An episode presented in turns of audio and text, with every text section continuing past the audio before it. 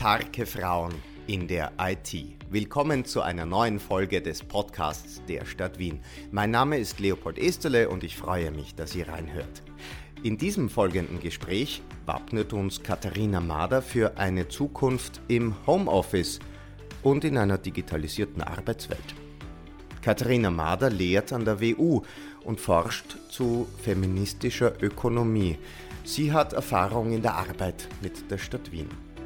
Und Katharina Mader erklärt uns, warum auch viele Männer aufgrund der Technologisierung um ihre Jobs fürchten müssen. Aber auch Frauen in nachgefragten Berufen keine Aufwertung erfahren. Digitalisierung, Arbeit und Gleichberechtigung. Nationalökonomin Katharina Mader erzählt uns, warum Digitalisierung eine Chance, aber auch eine Herausforderung sein kann. Nicht zuletzt für die Gewerkschaft.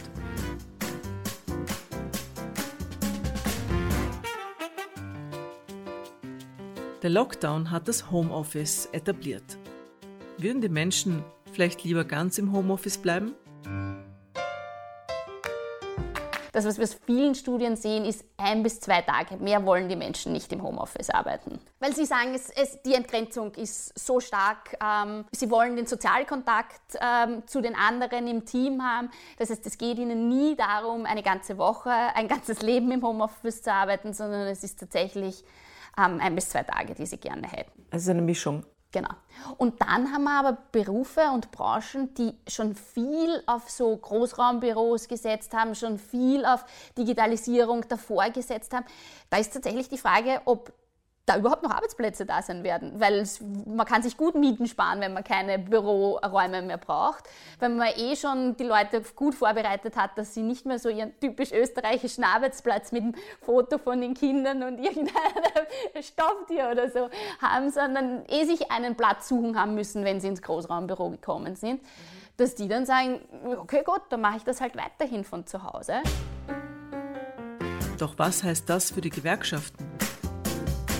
Und ich denke mir, dass das vor allem für die Vertretung dieser Berufsgruppen dann ein Thema sein wird. Weil wie kriege ich da einen demokratischen Prozess zustande? Wie schaffe ich da Leute politisch zu motivieren, sich in dem Unternehmen auch auseinander oder in der Organisation auch ähm, mit Themen, mit Problemen auseinanderzusetzen, wenn sie eigentlich eh so weit weg sind, weil sie auch körperlich woanders sitzen und eigentlich eh kaum mehr mit jemandem reden. Auch für die Betriebsrätinnen und Betriebsräte, die halt bis jetzt Leute am Gang erwischt haben und gesagt haben, ist alles in Ordnung, brauchen wir irgendwas, die erwischen die Leute nicht mehr. Also das heißt, denke mal, da ist eine Riesenbaustelle. Und Homeoffice ist auch eine Klassenfrage. Das finde ich auch was total Spannendes. Du hast ja jetzt in dieser Krise gesehen, dass es in vor allem Unternehmen, wo es Arbeiterinnen und wo es Angestellte gab, total starke total starke Differenzen auch entstanden sind, weil die Arbeiterinnen mussten in die Fabrik, die mussten da sein und die mussten weiterarbeiten und die Angestellten aus dem gleichen Unternehmen konnten ins Homeoffice. Und dann haben die auch noch gefordert, sie wollen Steuererleichterungen oder sie wollen, einen, sie wollen den PC von der Firma zur Verfügung gestellt kriegen, was ja eine logische Forderung ist. Ja. Nur wenn du dir anschaust, was macht das dann mit Unterschieden in diesem Unternehmen, dass diejenigen, die dann da sein mussten, gesagt haben, Entschuldigung bitte, aber wir müssen da sein, wir müssen uns dem Gesundheitsrisiko aussetzen und ihr fordert jetzt auch noch, dass ihr, dass ihr da Erleichterungen haben wollt wie geht das zusammen? Und dann so eine, so eine Belegschaft auf einen Kurs einzuschwören, das ist, das ist unmöglich. Also das, da hast du echt Entsolidarisierungsmechanismen, die, die grausam sind. Auch auf den Universitäten hat das Homeoffice Klassenunterschiede sichtbar gemacht. Wir hatten gerade an den Unis immer eine Policy, dass es ein paar Tage in der Woche, meistens einer, ähm, Homeoffice fürs wissenschaftliche Personal völlig logisch und völlig normal war. Fürs administrative Personal war das überhaupt nicht möglich. Das heißt, da in solchen Institutionen jetzt Ermöglichungen für eben genau die zwei Klassen, ja, nämlich das administrative Personal auch, ähm, das zu ermöglichen, das denke ich mal ist so das Aufmachen, ja, und das ein bisschen Aufmachen in Richtung Gleichheit, in Richtung ähm, gleichberechtigtere Strukturen. Die Begründung, warum die einen dürfen und die anderen nicht, ist nicht sachlich argumentierbar. Es ist nur eine hierarchische. Ja, genau, wen muss ich noch mehr kontrollieren? Wer soll sich kontrolliert fühlen? Ja, genau. genau. Weil wenn sie sich nicht kontrolliert fühlen, werden sie auch nicht arbeiten und all diese, ja, diese abstrusen Vorstellungen. Katharina Mader ist üblicherweise mit Studierenden in einem Vortragssaal konfrontiert. In der Online-Lehre spricht sie aber nun zu einem Meer von stummen Gesichtern in kleinen Screens. Anfänglich waren viele von diesen Kasteln sogar schwarz, weil die Videoaufnahme abgedreht war. Ich habe sehr schnell, vor allem jetzt im, im, ersten Lockdown, so reingelesen, was die internationale Literatur dazu sagt. Soll man die Studis dazu bringen, die, die, die Kamera aufzudrehen? Ist es ein Problem, weil du dann Wohnverhältnisse siehst? Ist es ein Problem, weil sie vielleicht kein stabiles Internet haben? Das in der Relation dazu, dass ich an der WU unterrichte war dann so, okay gut, ihr könnt schon aufdrehen, ja, also eben, was, was sehe ich, ja, unter Umständen, ein, ein Zimmer, das du mit jemandem teilst, das ist das Maximum. Aber eben, also so gerade im, im US-amerikanischen Kontext ist das beim Lehren offensichtlich ein ganz großes Thema, dass sie sagen, sie lassen die Leute gar keine Kameras aufdrehen, weil das eben zeigt, äh, wie armutsgefährdet oder in Armut, äh, in ärmlichen Verhältnissen Menschen leben, wie eben dauernd Geschwisterkinder stören zum Beispiel oder eben weil die, weil die Internetqualität so schlecht ist. Ein anderes Problem der Online-Lehre sind soziale Ängste. Wer im Audiomax eher schüchtern ist, traut sich auch online noch viel weniger seine Meinung zu sagen. Doch auch die Vortragenden brauchen den Dialog mit den Studierenden.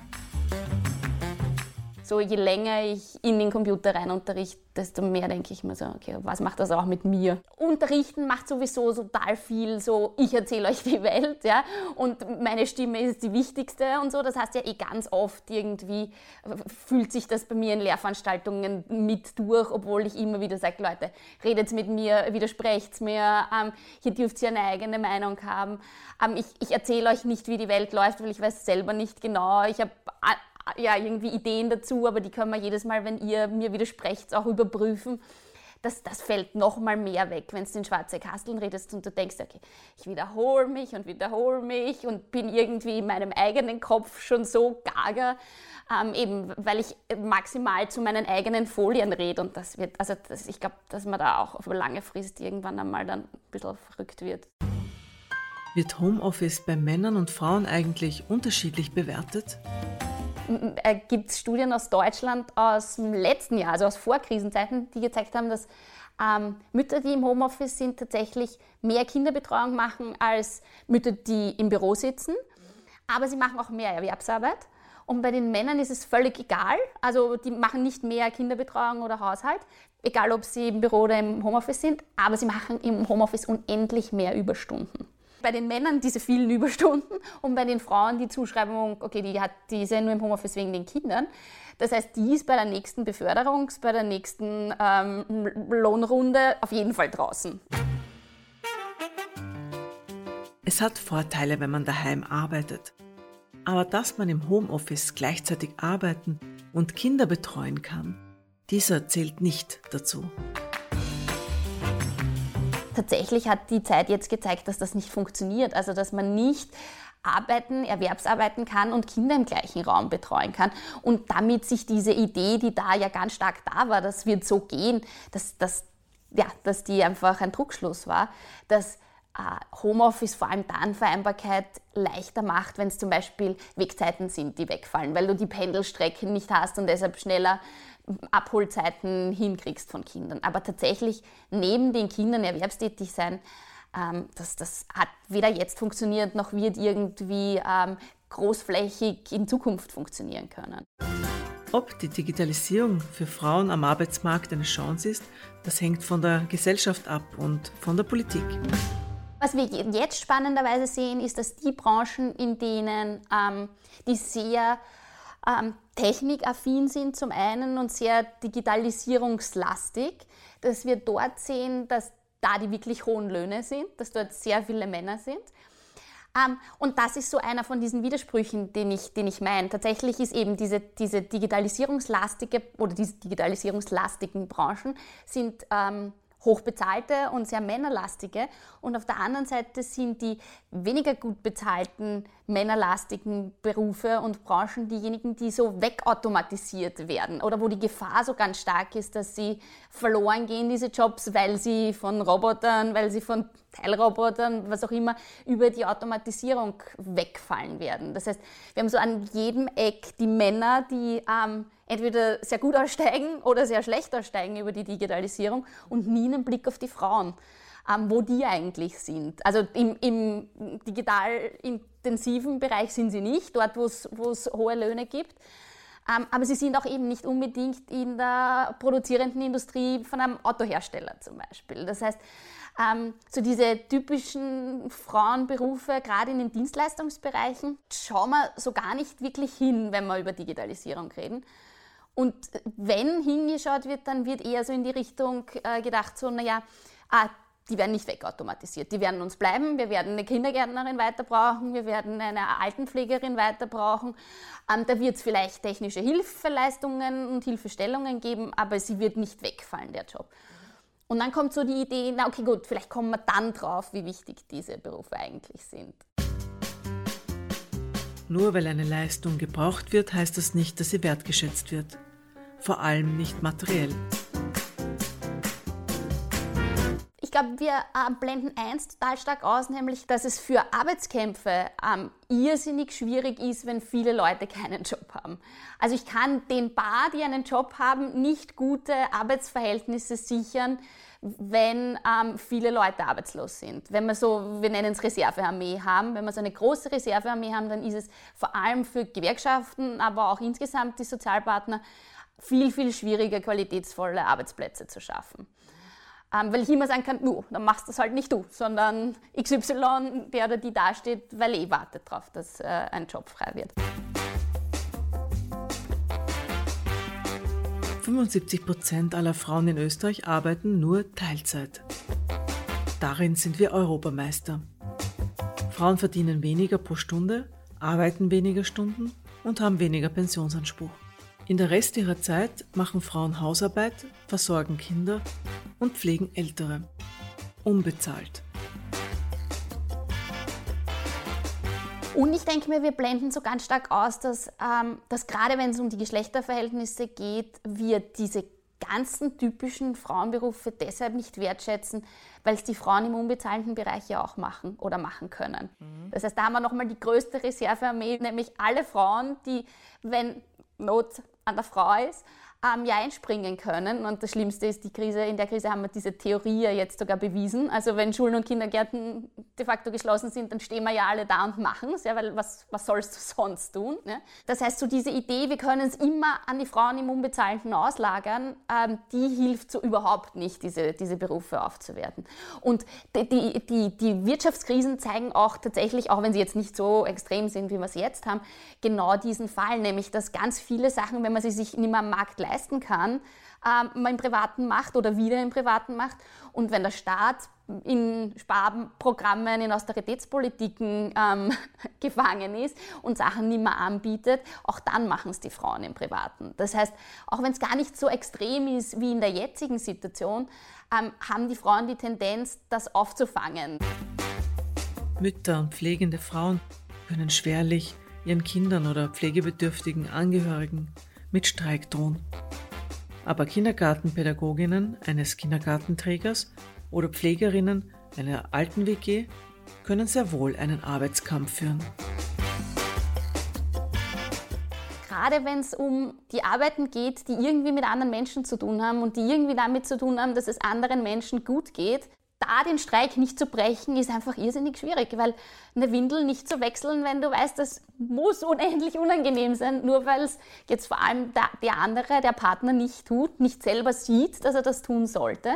Der Staat das, niemanden zahlt, genau, der es macht. Ja. Genau, genau. Das, das bringt mal übers Herz. Wenn in den nächsten Jahren viele Männer durch Automatisierung ihre Jobs verlieren, wird das eine enorme Auswirkung auf den Arbeitsmarkt haben, aber auch auf unser gesellschaftliches Zusammenleben. Also ich denke mir, sie sind eben auf jeden Fall eine Sorge, was, was die Frage betrifft, was machen Menschen dann? Und wir haben ja schon in den frühesten Studien, also gerade äh, in, in, den, in den Arbeitslosen von Marienthal ja schon gesehen, dass Frauen mit Langzeitarbeitslosigkeit viel leichter umgehen, unter Anführungszeichen, aber leichter umgehen, weil sie eben die Familie haben und die andere Aufgabe haben, während Männer so ganz stark in Depressionen und, und Alkoholismus damals vor allem gefallen sind. Das heißt, so genau das, was für Frauen so die Exit-Strategie sein kann, die Männer so scheinbar gar nicht hatten und auch noch immer nicht wirklich haben. Sie machen dann eher Probleme, ne? Ja, ja. Und, und dann eben, was das jetzt politisch auch noch bedeutet, ja, weil wenn du viele Unbeschäftigte, nämlich Unbeschäftigte im Sinn von integriert in eine Gesellschaft Menschen auch hast, dann macht das politisch ja auch ein Riesenproblem. Die Digitalisierung wird viele Arbeitsplätze überflüssig machen. Administrative Tätigkeiten, Lagerarbeit, Produktion? Wie organisieren wir unsere Arbeit neu? Wo können alle anderen auch einfach auch Arbeit hergeben? Ja, also es ist ja nicht so, dass, und, und ich finde, das sieht man jetzt auch ganz stark, dass die einen entweder ihre Arbeit verloren haben oder die anderen nicht mehr wissen, wie sie mit dieser vielen Arbeit umgehen sollen. Oder weil sie sehen, dass die größte Gefahr ist, keine Arbeit zu haben. Und wenn die Arbeitswelt schon im Umbruch ist, dann schauen wir gleich, dass sie gleichberechtigt wird.